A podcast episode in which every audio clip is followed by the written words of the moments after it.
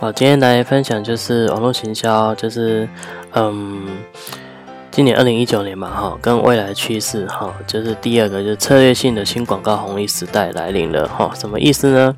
好，就是呃，网络行销方案其实就是因为啊，一开始以前。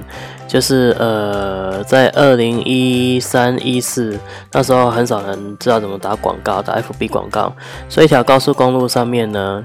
一条高速公路上，所以一条公高速公路呢，哦，就是车子很少。可是现在越来越多人打广告了嘛，好，那车子越来越多，所以越来越拥挤。所以呢，哦，这时候你就要出现差异性。好，只要有差异性的话，就会就会再会回到你的那个广告时代的红利。哦，那怎么差异性呢？哈，其实观念其实不用很难。哦，就是在你打打广告的时候，你就是吸引客户的眼球。那他跟你注册了哈，那你就先给他教育，给他价值。哦，然后之后再销售。哦，那这销售呢，这价钱就是会打平你的广告，来打平你的广告用的。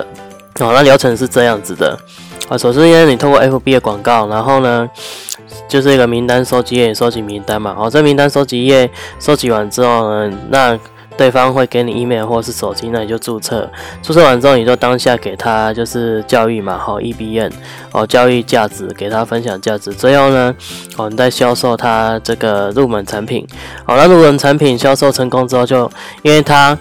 他就变成就是你的买家名单的嘛，因为他透过交易的方式呢，成为你的买家名单，那你你这个入门产品就变成来打挂打打平这广告费用。那当然呢，你的广告费就不用钱啦，哈，就等于不用钱的。好，那后再卖他其他东西嘛，所以因为已经透过新台币，哈，或是美金等等，哦，花钱跟你购买成为买家名单，后续代表他信任你的东西，你的特质，所以他后续呢就持续你在卖他东西，再跟你买这样子。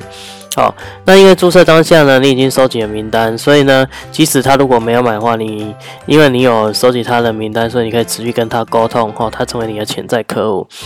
你就持续跟他沟通，持续跟他沟通，然后再卖他入门产品，哦，再直到跟你购买，然后就是变成买家名单这样子，哈，这就属于这种就是以前广告的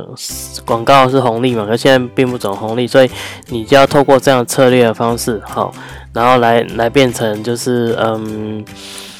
有效的方式去取得买家名单，这是很重要的。